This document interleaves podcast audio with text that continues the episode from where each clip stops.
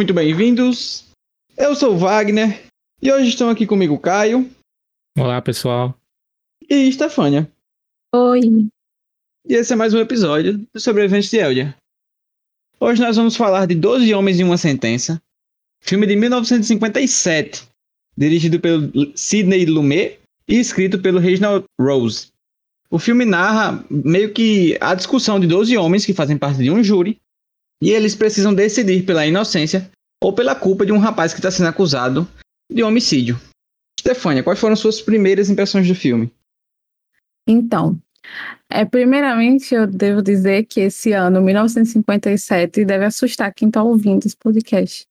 Que é um filme muito antigo, então vocês devem se questionar sobre a qualidade dele, de som, de imagem. Então, isso não incomoda, porque o filme é centrado em basicamente um único ambiente, que é onde os 12 homens estão discutindo, e o filme é focado em diálogos, então é, aspectos assim mais técnicos, coisas que poderiam incomodar a gente que está em 2021, não irão incomodar, porque o, o foco do filme é a atuação dos personagens e o debate entre eles. E é isso que te prende até o fim. Eu gostei bastante do filme ele te prende nisso de saber qual será o resultado final e quais argumentos os personagens vão utilizar para tentar convencer os outros personagens a inocentá-lo ou culpá-lo. Até porque, caso você não saiba, a decisão tem que ser unânime. Então, todos têm que aceitar que ele é inocente ou culpado. Nenhum pode dizer o contrário. Então, eles ficam nesse jogo de se convencer ao longo de todo o filme para que todos tenham uma decisão unânime. E é isso, achei muito interessante. Eu, é um tipo de filme que eu gosto. Eu gosto de filme de investigação, filme policial. E eu gostei bastante desse. Fica é, assim, aí a recomendação. Pra Stefania é uma pessoa que é muito ligada ao, à parte visual, né? É. E mesmo assim ela conseguiu assistir e gostou. Então realmente você vê que ele ser antigo não é um problema, né? Sim. Exato. E você, cara, o que, que, você achou?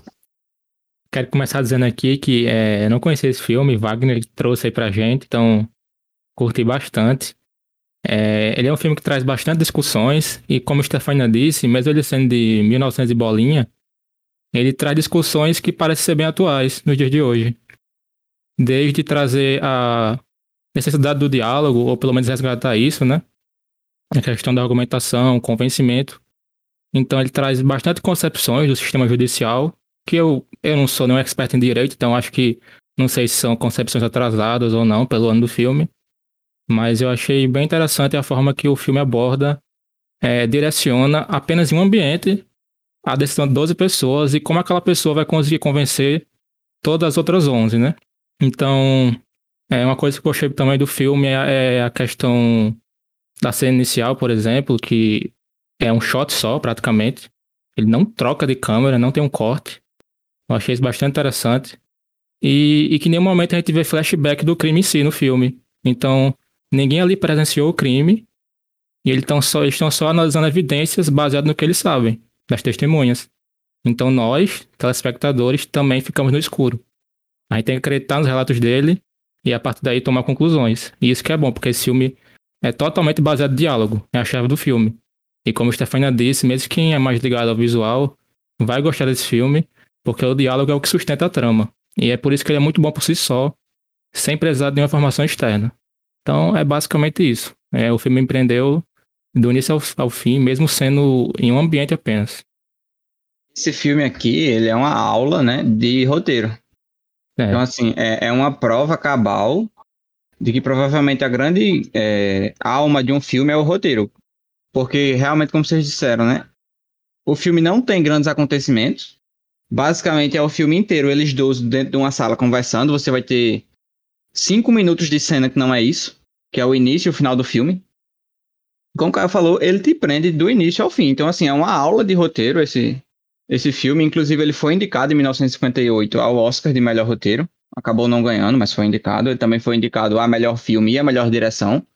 Porque são as três coisas que, que um filme se sustenta. O roteiro é muito bem acertado, realmente te prende do início ao fim, todas as discussões que são levantadas, as relevantes discussões, inclusive, que são, é, perdão, que são levantadas, assim como o Caio falou, tem muita coisa que hoje em dia você ainda enxerga.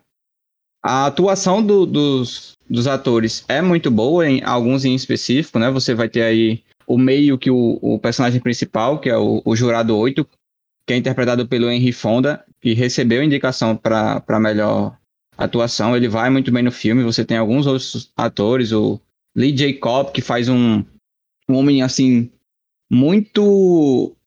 É, Bolsominion. É, essa pode ser uma boa palavra. Eu acho que tem mais de um. Eu acho que Bolsominion mesmo é aquele. O que é bem racista. Que é o jurado, no, é o jurado 10. Esse jurado 3, ele é mais justiceiro, por assim dizer. Ele, ele é reaça justiça. pra caralho. Ele, é justi... ele quer fazer justiça com as próprias mãos. Então, assim, é, de modo geral, todos os, os, atores vão muito bem no filme, né? Mas alguns mais bem do que outros, porque tem mais tempo de tela. Então, alguns dos jurados são menos relevantes do que outros, mas todo mundo tá muito bem. E a direção, né, do Sidney Lumet, ela reforça muito isso. Então, quando ele quer que a gente sinta ali alguma apreensão, ou principalmente né, a tensão que está ali dentro daquelas ambiente, você sente de verdade a tensão que, da, da que eles estão conversando, da, das treitas que eles criam, e tem os personagens que ficam um soltando piadinha pro outro, e eles começam a, a, como é que se diz, a se exaltar, então ele consegue criar muito bem, baseado nessas três coisas, né, direção, roteiro e as atuações, um filme, assim, realmente excelente, fica já aqui a recomendação para todo mundo que, que ainda não viu, não, não acho que que porque é antigo ou porque é em preto e branco não é bom, muito pelo contrário, é um, um filmaço e, e a gente tá aqui para falar dele exatamente por causa disso. Os diálogos dele, é, principalmente nessas partes que eles estão mais exaltados, você sente que é bem real. Você consegue perceber que uma pessoa falaria aquilo naquela situação, na forma que, pelo menos na época deles, né? Assim, em 1957. Então eu, eu achei bem real a forma que foi feito os diálogos. Sim, e se você assistiu o filme, comenta na nossa postagem se você acha que o cara é inocente ou culpado, porque acabou o filme e eu ainda fiquei, independente da decisão, né? Eu ainda fiquei, meu Deus, será que é? Será que não é? Pô, é uma puta responsabilidade se você jure. Eu senti a vontade, mas agora eu fiquei meio pensativa. Que bom, então, que o filme fez você refletir sobre isso. Então, eu acredito que a maioria das pessoas que devem estar escutando agora ainda não assistiram, então vai lá, procura o filme, assiste o filme e volta para escutar a segunda parte, em que a gente vai comentar um pouco mais a respeito dos desenvolvimentos, de como a narrativa vai se desenvolvendo.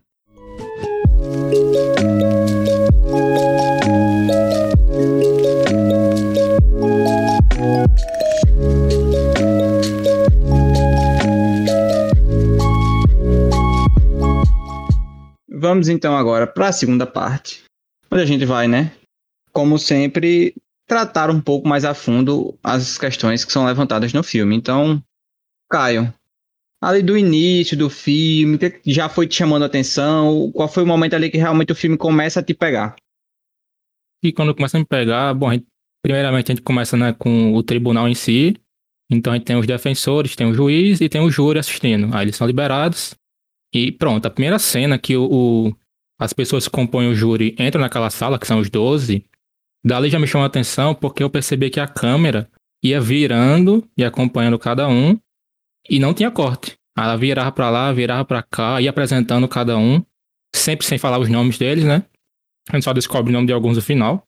E aí, essa parte já me pegou bastante. Então, já tem aquele cara que é justamente o cara responsável por, por fazer as votações sempre. E aí ele já chega e fala, não espera nem o povo chegar direito e falar, ah, vamos votar.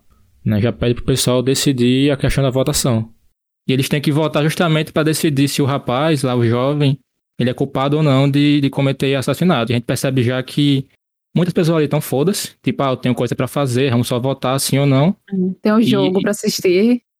É, e aí você começa a pensar, poxa, tipo, é uma vida da pessoa. A gente não para pensar que é tão simples assim, decidir. O que, o que a gente não comentou ainda é que se ele for considerado culpado, né, ele vai pra cadeira elétrica. Exatamente, pena é. de morte. Então, e assim, e para muitos deles, né, pro caso 11 dos 12, meio que é um caso já dado por, por vencido, né? Já todo mundo já tem a certeza de que ele é culpado.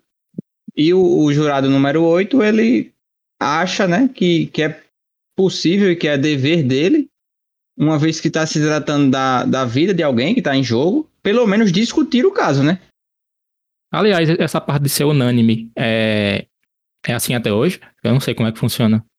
É, infelizmente, eu também não, não tenho essa informação. Também mas sei, não. Eu acreditava que era tipo 50%. É, eu, eu tô com o Stefania, eu acho que hoje em dia deve ser mais de 50%, não deve ser unânime. era a maioria, sim, mais ou menos. Mas na época. É, não, tipo, todo mundo, tipo, caramba, deve ser muito difícil conseguir convencer todo mundo. A gente viu no filme mesmo. Isso. Agora sim, uma questão dessa de, de, de, convencimento que eles falam muito, né? Que aparentemente até uma, uma hora é tratada, que as pessoas não entenderam bem, é que para que você vote pro réu ser inocente, você não precisa necessariamente acreditar que ele é inocente, você só precisa acreditar que há dúvida razoável. É. Isso. Você vê que quando eles vão votar, aí eles levantam as mãos, você vê que de começo não, nem todo mundo levanta a mão. Aí quando o povo começa a levantar, aí o povo começa a sentir qual é correcido, né? Aí começa a levantar junto, aí sobra só ele. Exato. Se ele eu não espera me engano... todo mundo levantar, né? Pra poder não levantar. É. Se eu não me engano, o senhorzinho que está sentado ao lado dele, que é o primeiro apoiador dele, ele levanta relutantemente a mão. Acho que meio que pela pressão psicológica, tá todo mundo levantando, vou levantar também. Tipo, eu senti isso também que Caio mencionou. Exato. Sim. Porque assim, a gente tem alguns perfis, né? Como a gente comentou um pouco também no primeiro bloco, de jurados. Então tem aqueles que têm 100% de certeza de que o réu é culpado. Você tem alguns que tem essa certeza, mas que, entre aspas, não é 100%, óbvio que isso não existe, se é certeza é 100%, mas assim, vamos relevar esse meu comentário, mas é uma certeza que não é 100%. Então, assim, estão um pouco balançados a, a, a serem, como é que se fala, é, convencidos de que ele é inocente. E você tem alguns poucos também, né, principalmente o, o, o jurado 8, que, que tem essa dúvida. Então você tem mais alguns ali que, que apesar de, como a Stefania falou, relutantemente tenham votado para culpado, eles estão propensos a, a, a, discutir o caso. Então você tem algum, esses perfis dentre esses, entre esses 12 jurados e, e como eles se conversam entre eles, né? Como rola a dinâmica entre eles, eu acho que é o que faz o filme ir para frente, porque você tem muito conflito, você tem uns que falam, não, é, é, vocês estão loucos, não tem como esse cara ser inocente, e, e outro que é um pouco mais razoável, né? Fala, a gente só tá querendo discutir, não tô dizendo que ele é inocente ainda, tenha calma. Então essas relações e essas tensões que estão sendo criadas entre eles é o que leva o filme para frente e, e, isso é muito bem feito. É, porque a questão é essa, né? Ele começa a questionar o, o jurado 8 e aí o povo, principalmente aquele cara que grita o filme todo, oh, chato. ele começa aí ele fica puta, começa a falar ah, não tem pra que a gente tá perdendo tempo aqui nesses mínimos detalhes, que não sei o que lá. Ele, sim, cara. A gente tá decidindo a vida de alguém. A gente tem que ter os mínimos detalhes para decidir se uma pessoa vai para cada elétrico ou não. Então, correto, você tem que parar pra pensar. Não tô dizendo que ele é inocente ou culpado, mas quando tem a dúvida, a gente tem que ir atrás dessa dúvida em um caso de mandar alguém pra, pra morte, né? Mas é o básico Exatamente. Disso. Parece ele ser a única pessoa razoável a entender que quando se trata da vida de alguém, vale pelo menos a conversa, né? É. Porque é o que ele alega. Ele, alega, ele, ele, ele até fala que talvez se se outra pessoa tivesse votado inocente, ele votaria culpado. Mas como ninguém votou inocente, ele sabia que se ele tivesse votado culpado também já seria dada a sentença, né, pro, pro réu, aí ele votou inocente. Para quê? Para que haja essa discussão.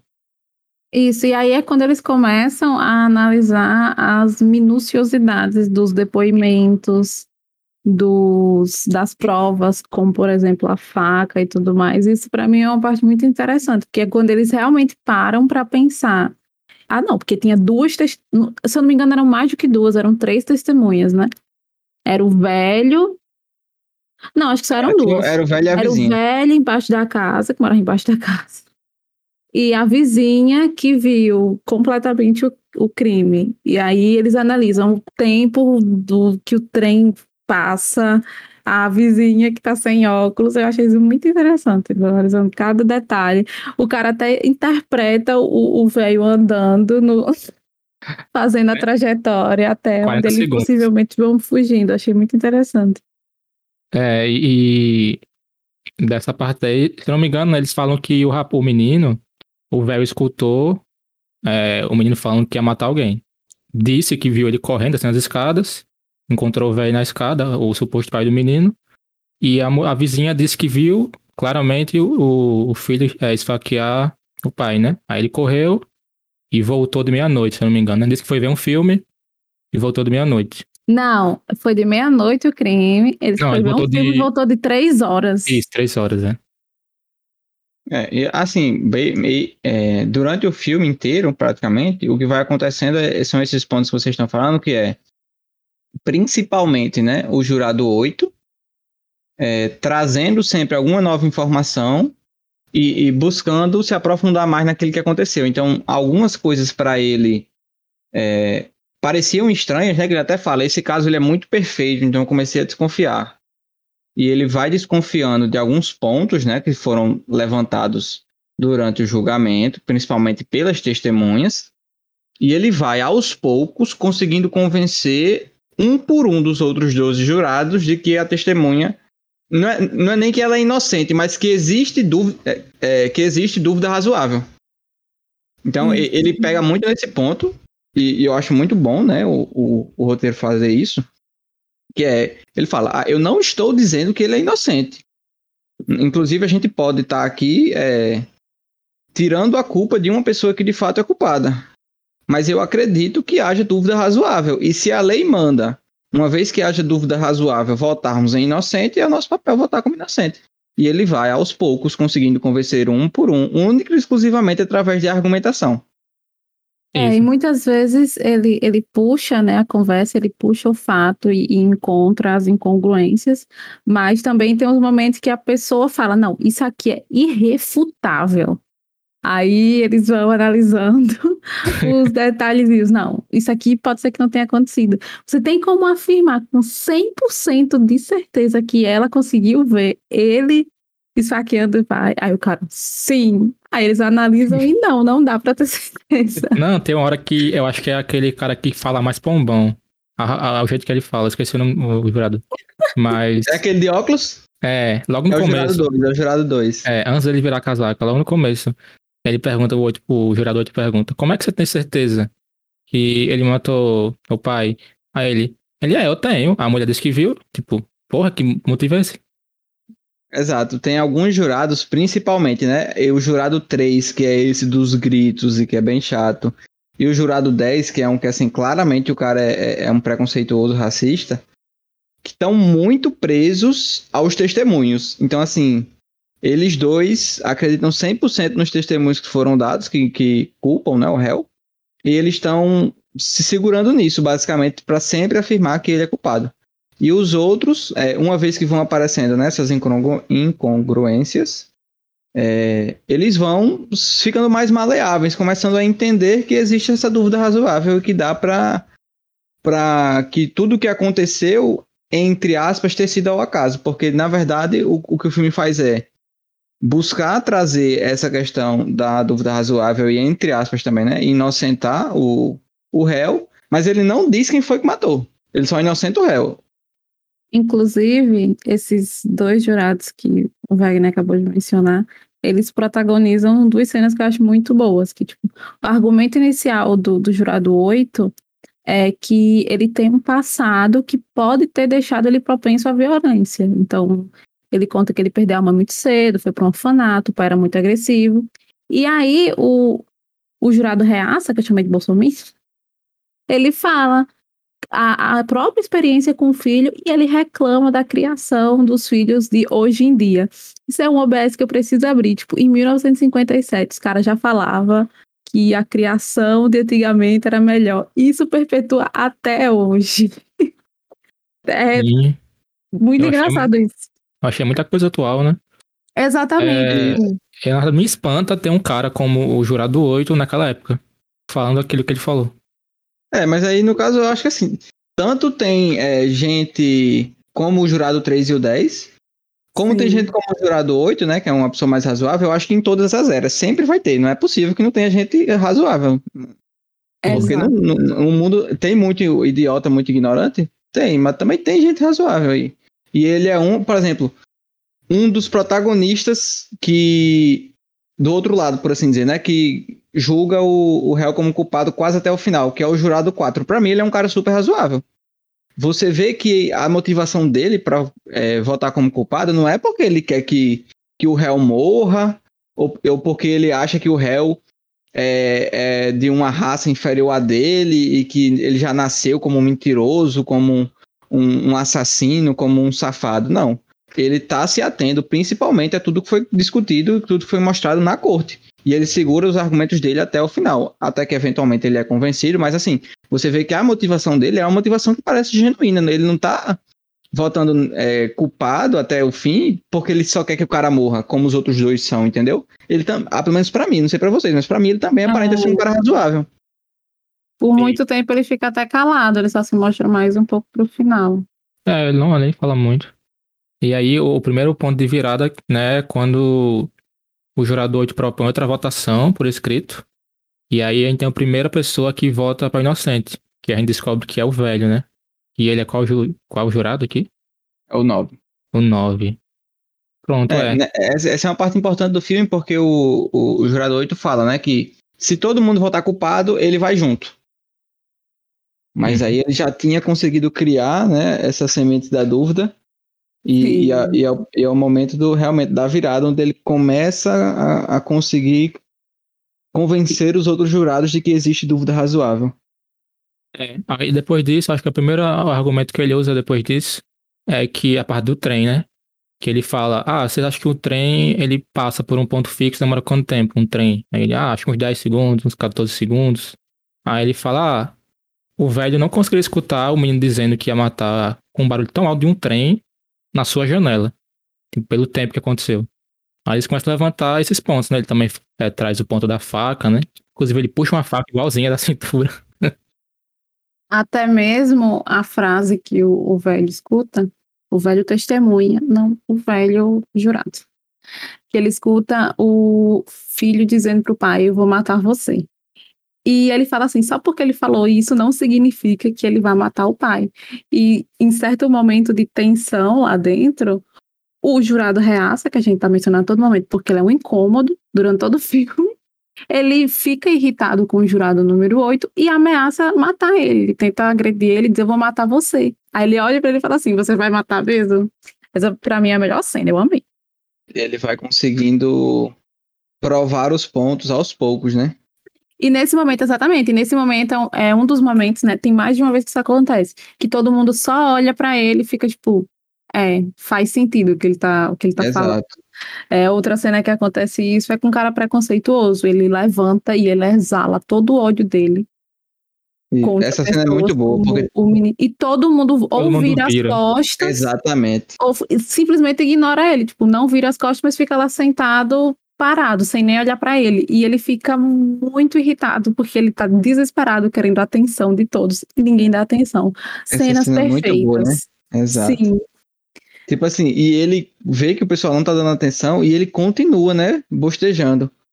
Não, porque eles já nasceram assim, essa gente não presta, vocês conhecem essa gente, mas se vocês não conhecem, pode acreditar em mim porque eu conheço e tal. E fala, e fala, e fala, e o povo nem aí para ele. Aí é a hora que ele aparentemente se toca, né? E ele vai para longe do povo e fica lá sentadinho no, quieto no canto dele. E pronto, Espero eu não... refletindo a respeito do que, foi, do que ele falou, porque é, realmente é, é feio de ver essa cena assim, alguém tão horrível como esse ser humano. E é, eu gosto porque depois ele não fala mais nada, ele só fica lá sentado e ele fala que considera ele inocente e pronto, ele é. não, não aparece mais no filme. Eu gostei disso. O, o filme traz é, tanta questão de julgamentos, né?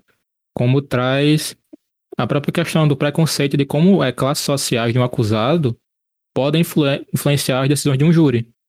Eu tenho certeza Exato. que isso acontece, acho que até hoje. Tipo, de forma estrutural. Tipo, você tem aquilo formado em você, aquela opinião da pessoa, mas você não, não percebe. E isso pode influenciar a decisão. De... Inclusive, né, durante o filme, o, o jurado 8, né, o entre aspas aí protagonista, ele fala algo, não com essas palavras, mas nesse sentido de que quando o preconceito está impregnado em você, ainda que você não perceba, algumas das suas atitudes elas vão estar tá, é, manchadas por esse preconceito. Você vai julgar de maneira parcial alguém que precisaria de um julgamento imparcial, mesmo que você não perceba, porque o preconceito já está impregnado. Então, como o Caio falou, é uma coisa que com certeza acontece até hoje e que aqui nesse filme é retratada muito bem. Essa cena que a gente falou, né, do jurado 10 aí, o preconceituoso, assim, eu quero parabenizar, provavelmente já morreu, coitado, mas o ator que faz, ele faz muito bem, ele faz muito bem esse ser humano péssimo. Você realmente é, é, enxerga ali uma pessoa de verdade, porque você sabe que tem gente assim. Sim, e, e ficou e, por muita gente assim. Então você, você vê que a atuação dele é muito boa. Tipo, não é nem um pouco exagerado. É não. daquele jeito mesmo. É, Muitos você... deles, inclusive, né, são. Você enxerga muita gente de verdade no, no filme. Não, não parece Sim. ser gente da ficção. É, e você vê um filme de 1957 trazendo a discussão dessa, né? 64 anos depois a gente ainda tem as mesmas discussões, né? Inclusive, para quem não sabe, tem um filme que é mais antigo ainda, que é de 1932, que é chamado uhum. Freaks. E é basicamente uma é um circo de aberrações, entre aspas, tipo pessoas com microcefalia, pessoas com sem perna, enfim, todo tipo de deformação. E o filme, em 1932, trata da superação das diferenças. Lá, 1900 bolinha. Então, para você ver que, tipo, não é porque o filme é preto e branco que ele não traz discussões atuais. Infelizmente, traz discussões atuais. Infelizmente, é. exatamente. Uma coisa que eu acho até interessante a gente comentar, né, a respeito, principalmente desse personagem preconceituoso, é que tem um outro jurado que basicamente é, é, é exatamente a pessoa que ele está reclamando, que ele está criticando. Você tem o jurado 5, que é uma pessoa que, que viveu basicamente onde o réu viveu, no cortiço. Então, você tem ali uma contraposição, né, deles dois. Ele até fala, ah, não, mas você é uma exceção. E ele também fala disso na hora do discurso, né? Que conhece, ele fala, eu sou o primeiro a falar das coisas boas dele. Eu, eu entendo quando um é bom, mas é uma exceção. Então, assim, você tem ali é, face a face a pessoa que está sendo oprimida e o opressor. E, e essa relação que é feita no filme eu acho bem interessante. Inclusive, esse cara aí, ele muda de, de voto no momento que o, aquele doido lá fala que o acusado não falava nem inglês direito, que vinha do local pobre. Foi nesse momento que ele realmente trocou de voto. Que até então ele tava, né, já percebendo ali, já tava uhum. incomodado. E aí ele troca de voto. Acho que antes dele tem outro, né? Eu esqueci, eu esqueci a ordem. É, as, as trocas de votos, elas vão acontecendo aos poucos, né? Tem alguns personagens que, que assim, por exemplo, o, o jurado 1, que é o cara que tá tentando organizar, ele meio que só serve para organizar. É. Ele nunca traz algum argumento bom, ele não traz grandes informações. Você tem ali o jurado 12, que é um cara que só gosta de falar do trabalho dele e se amostrar por causa do trabalho dele, que ele é o mais volátil de todos, então Sim. chega uma informação nova de um lado, ele, ah, não, é culpado, ah, não, é inocente. Então, tem alguns que têm pouca influência, né, no, no andar do, do processo da, de, de convencimento de todo mundo, enquanto que você tem aí, principalmente o jurado 8, do, do lado dos inocentes. E eu, acho que principalmente o 4 e o 3, do lado dos culpados, é quem vão dando as rédeas de, de para onde o, o processo está indo e de quais são os, os principais argumentos. Mas, de fato, é, eles vão aos poucos, sendo. Aos poucos, não, aos poucos, sendo convencido. E até o ponto em que eles viram a maioria e quem precisa, na verdade, fazer o processo de convencimento é o jurado 3 de dizer, não, ele é culpado por causa disso. O jogo vira, mas ele não tem muito pra onde ir, porque na verdade o que ele queria só era matar o cara porque queria matar. Exatamente. Esse é um confronto para mim que é a cereja do bolo. Porque ele é incapaz de argumentar. Ele passa o filme inteiro gritando e sendo agressivo com todo mundo que tá ali. E quando chega o momento que ele tem a oportunidade de mostrar o porquê que o cara é de fato culpado, ele não consegue. Ele só grita e fala qualquer coisa. E aí, no final, como eu falei, a questão da criação dos filhos, né, que foi mencionada bem no início, ele agiu talvez de uma maneira um pouco parecida com o pai do, do réu, não sabemos.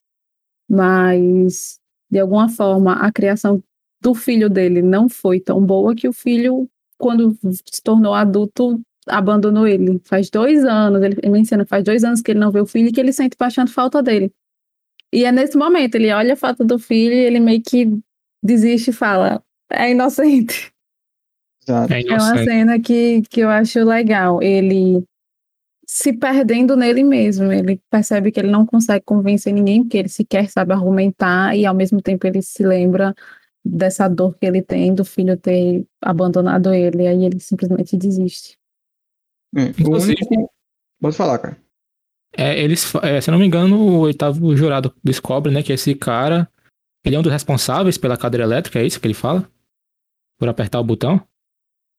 Não, pelo que eu entendi disso aí, é que, é na verdade, é metafórico, exatamente. O que ele ah, quer queria, é que o cara morra. Sim. Não, não é que ele é a pessoa que, que, que realmente vai apertar o botão, mas ele é a pessoa que queria apertar o botão, alguma coisa nesse sentido. É, ele fala, né? Você não quer ver ele morrer, não por fácil, mas porque você quer. Exato. Entre, entre os convencimentos, né? O único que para mim é um pouco chato é o daquele cara que só faz piada, que quer assistir o jogo o cara Joe dos Yankees. Ai, que homem chato. E ele, ele, não dá um argumento plausível pra ter Exatamente, ele só faz piada o tempo todo. E depois ele vê que para assistir o jogo ele precisa votar em inocente para ver se acaba mais rápido. Ele fala, ah, agora eu vou votar em inocente. Aí um outro jurado, que é o jurado 11, ele vem e fala, mas por que você vai votar em inocente? Ele fala, não, porque eu quero. Aí o outro jurado fala, não, mas não dá para você votar em inocente só porque você quer. Você tem que ter um motivo. Assim, eu acho que isso é, é fica muito bom e fica muito claro que para muitos deles a discussão ali não é, é inocentar ou, ou, deixar como culpado única e exclusivamente por isso, mas sim é tratar com a verdade, estar com a verdade. Uma coisa que eu percebi também nesse filme é que a construção dele até chegar ao empate, tipo 6 de 6 votos, é, você desde o início sabe que o ventilador tá quebrado. E aí, tipo, o diálogo vai esquentando e eles vão ficando ensopados de suor durante o filme. Aí você Sim. vê que, à medida que o filme tá progredindo e a discussão tá ficando mais, né, tensa, você vê que tá todo mundo suado já lá, é, o, embaixo da camisa suado, todo suado. Aí na metade do filme eu acho que o ventilador volta a funcionar, né? É, é dá um jeito lá, é mais pro final. Né? É, eu achei bem. Deu um tom mais realístico à discussão. Menino, e assim, eu fico pensando nesses atores, o quanto foi difícil de gravar esse filme. Porque os caras estavam suados de verdade, devia estar tá um abafado do inferno, e os bichos fumando.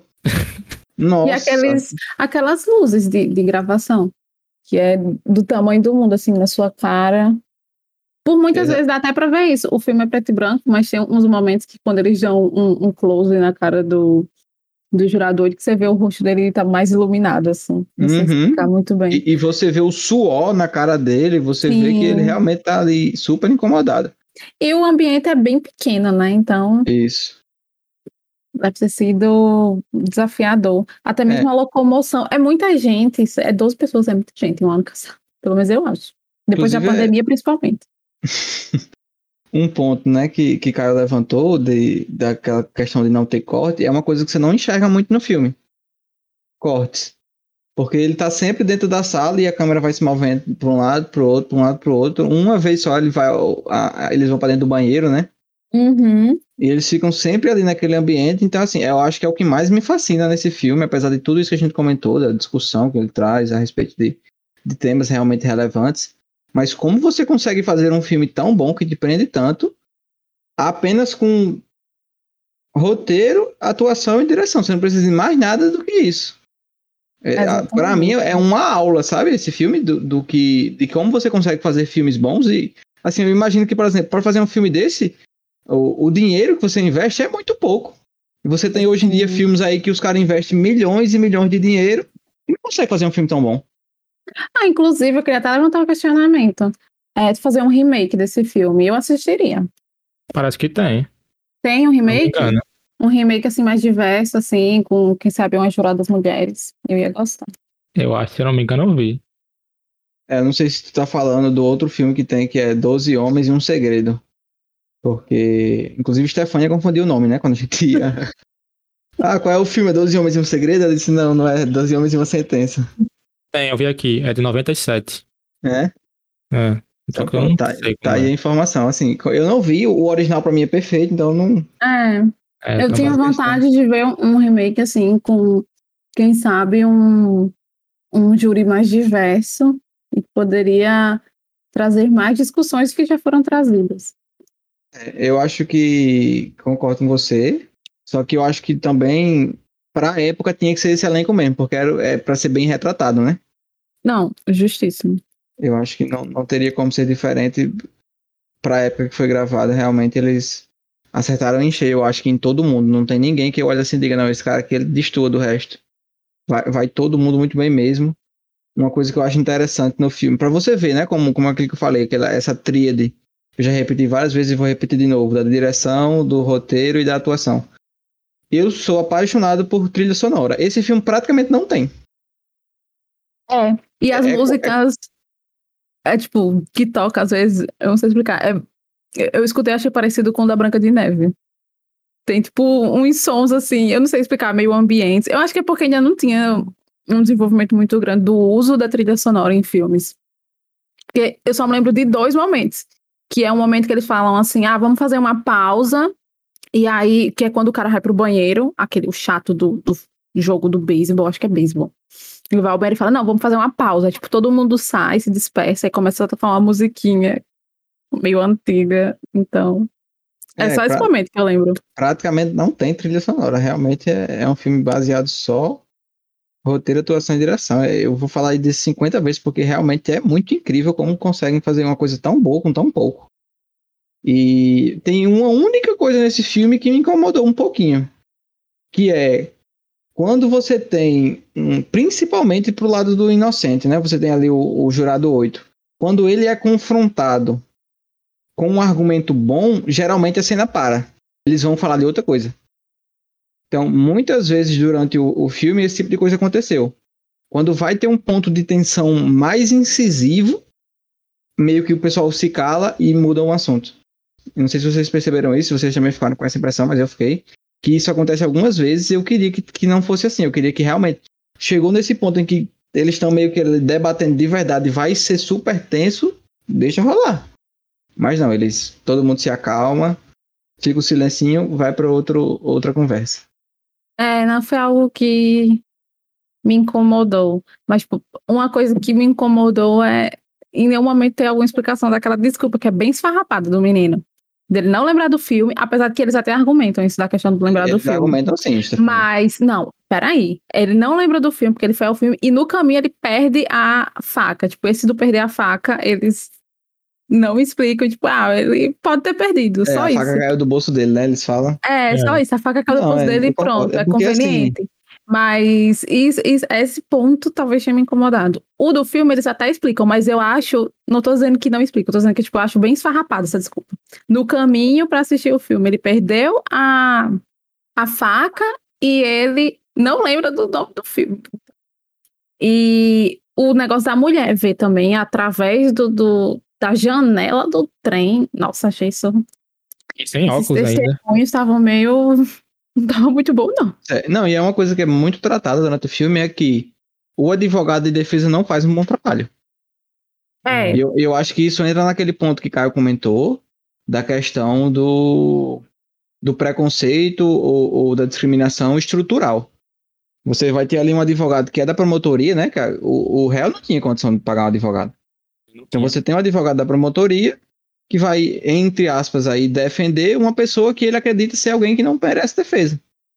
E aí o filme acaba muito bem para mim, porque apesar dele deixar a dúvida, né, se, eu, se o cara era culpado ou não, ele prova o ponto dele. Tipo, o ponto dele é, você tem que tem que ver melhor essa questão da, da, da acusação. Você tem que é, ter uma empatia maior por um caso que você vai condenar alguém.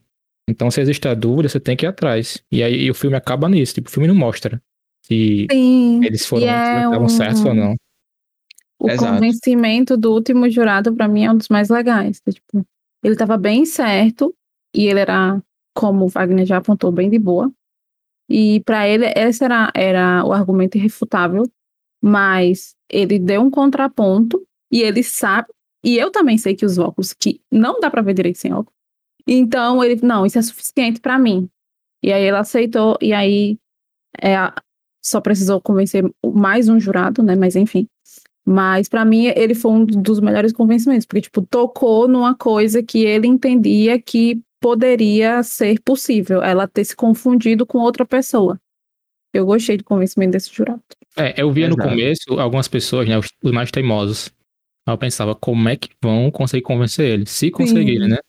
E você vê que pelo menos a, a, grande maioria tinha um motivo plausível, né? Com exceção daquele que Wagner falou.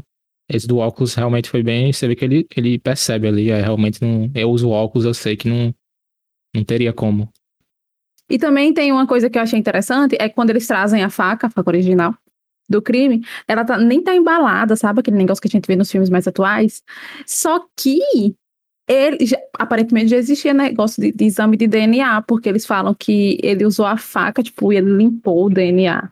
Eu não sabia que em 1950 já tinha exame de DNA para o cara se preocupar em limpar a faca, por exemplo. Sim, e tem aquela cena que, que eles estão fazendo a simulação da, da facada, e, e, aquele doido, parece que ele vai dar uma facada mesmo, né? Que ele... Nossa, não é. realmente, ele quase dá uma facada no cara. Eu achei bem esquisita essa cena, porque eu fiquei. A todo momento eu ficava pensando, dá para demonstrar isso com a faca fechada, afinal, um canivete. Dá para demonstrar com o canivete fechado. E o cara tava com o canivete aberto, tipo, pegando impulso com o braço pra bater. O que é isso? O que, que ele tá fazendo? É, e o povo ficou todo apreensivo, né? Eles. Sim. hora. Eu acho que, pra gente tentar finalizar, uma coisa muito interessante, a Stefania comentou no primeiro bloco, eu acho que assim, se um dia, por acaso, a gente for convidado a participar de um júri, eu acho que com certeza a nossa visão do, de todo o processo vai ser bem diferente por causa desse filme. Sim, eu quero ser o jurado 8 do processo. Porque é, é porque eu gosto de, de True Crime, assisto muitos podcasts e youtubers que falam sobre, e é, você vê muita injustiça nos casos, tipo, de caso de acusado que não é preso, de suspeito que a polícia ignore, enfim. Eu acho que o que fica mais tangível para você conseguir ajudar de alguma forma nisso é no júri, porque você não precisa ser formado, você não precisa ser nada. Eles te chamam, você vai e você tenta ajudar de alguma forma. Então ficava na minha cabeça. Aí, se um dia me chamarem para ser júri, eu vou, porque eu quero ajudar. Só que aí eu vi esse filme, caramba, é, é muito difícil. Não é só aquilo, ah, se prender, tá de boa. Não, não tá de boa. É, não, eu não sei. Agora eu já não sei, mas eu quero é, Eu lembro de, de Raquel, professora da gente de probabilidade estatística, né? Sim. Que ela fez a pergunta: o que, que é pior? É prender o inocente ou deixar solto o culpado? E aí é quase que unânime para todo mundo que prender o inocente é pior. Uma pessoa inocente estar presa é uma situação pior do que o culpado estar solto. E eu acho que é, é assim, filmaço realmente. E é uma coisa diferente do que a gente costuma assistir, né? Se, por exemplo, for comparar com um filme de hoje em dia, o que eu, entre aspas, compararia seria a trilogia Before, que é basicamente roteiro também, não tem muito acontecimento, é roteiro, direção e atuação, só que lá eles andam pelas cidades, né? Diferente daqui que é num local parado, mas assim, esses filmes que se baseiam quase que exclusivamente no, no poder do roteiro, de, de, de, contar uma boa história, não, não é muito costume da gente assistir esse tipo de coisa. E quando a gente assiste e vê, realmente impacta, porque como você não tem um costume e quando você vê algo assim novo e tão bom, é realmente impactante. Então você que está escutando e que por acaso não viu, veja, se dê essa oportunidade, porque realmente é algo muito maravilhoso. E é curtinho, né? Uma hora e meia. É, exatamente. Se eu não me engano, Mãe também é todinho dentro de uma casa, né? Ave Maria, esse filme. O do Jennifer Lawrence. Esse filme é, esse filme, pra você entender, você tem que pesquisar fora, viu? Porque. É, ele é, dentro, ele é dentro da casa, né? Que é onde acontece toda a confusão. É um filme muito doido. É, muito doido. Mas, enfim, não é uma estratégia assim comumente utilizada, principalmente hoje, que a gente tem é, o uso muito presente da computação gráfica nos filmes. O pessoal quer ver mais filme de ação, de, de, de magia, Vingadores. Então, deem uma chance aos filmes que abordam mais o, o, lado da atuação, que eles também são bons, mesmo sendo de 1957. É, Mas inclusive... eu acho que aí não tem problema o filme ser antigo, porque filme bom, é, é, assim, assim como gente razoável, como eu havia dito antes, filme bom tem em todo tempo. Então, eu acho que só são maneiras diferentes. Por exemplo, como lá eles tinham muito menos recursos para trabalhar, então eles tinham que trabalhar esse tipo de coisa, de um roteiro muito bom, uma atuação muito boa, uma direção muito boa. Hoje em dia a gente, não que não precise disso, óbvio que precisa de tudo isso que eu já falei, mas você tem mais ferramentas que te dão a possibilidade de fazer um filme que, por assim dizer, não que seja necessariamente melhor ou pior, mas que tem mais é, opções de te trazer um bom entretenimento e de te trazer uma boa experiência. É um filme também de época que eu já, eu e Caio, a gente já mencionou no primeiro cast, A Mulher na Janela. É o filme Janela Indiscreta. E ele até se assemelha um pouco com esse que a gente assistiu. Ele é um pouco antes, ele é de 54, porque ele também é baseado nessas especulações, né? O cara fica curiando o vizinho e ele fica especulando se ele matou ou não a mulher dele. Então, o filme também é baseado nisso, do, de observar e identificar se algum detalhe que o vizinho fez, tipo, ah, ele deixou a janela fechada. Tem a janela do quarto da mulher ficou fechada o dia inteiro, no dia depois que ele suspeita que a mulher foi morta. Ele fica, ah, isso tá estranho. A janela sempre tá aberta, a mulher sempre tá no quarto. A janela tá mais do mundo nesse filme. Exatamente. Então, é, é interessante ver que os filmes de antigamente eles abordavam mais isso. E é outro filme que também é ambientado no único lugar. É na casa do homem, ele na janela futricando os vizinhos. Então, também fica a recomendação. Ele é melhor do que a Mulher da Janela na Netflix. A gente já mencionou no outro, no outro cast. E fica a indicação dos filmes velhos aí que é bom. Então, é, você que está escutando aí, aproveite se você tem esse, um filme antigo que você gosta muito. Conversa com a gente, manda a gente falar sobre esse filme. A gente também gosta de receber indicação e não só de indicar, né? Vocês querem comentar mais alguma coisa a respeito desse filme? E é só isso mesmo. É, então. A, a, a, o comentário é: assistam, porque é muito bom. E nós falamos aqui a respeito do porquê que esse filme é muito bom, né? Então, indique esse filme para as pessoas, você que já assistiu, porque precisa ser visto. Ele tem a Telecine, né? Se eu não me engano.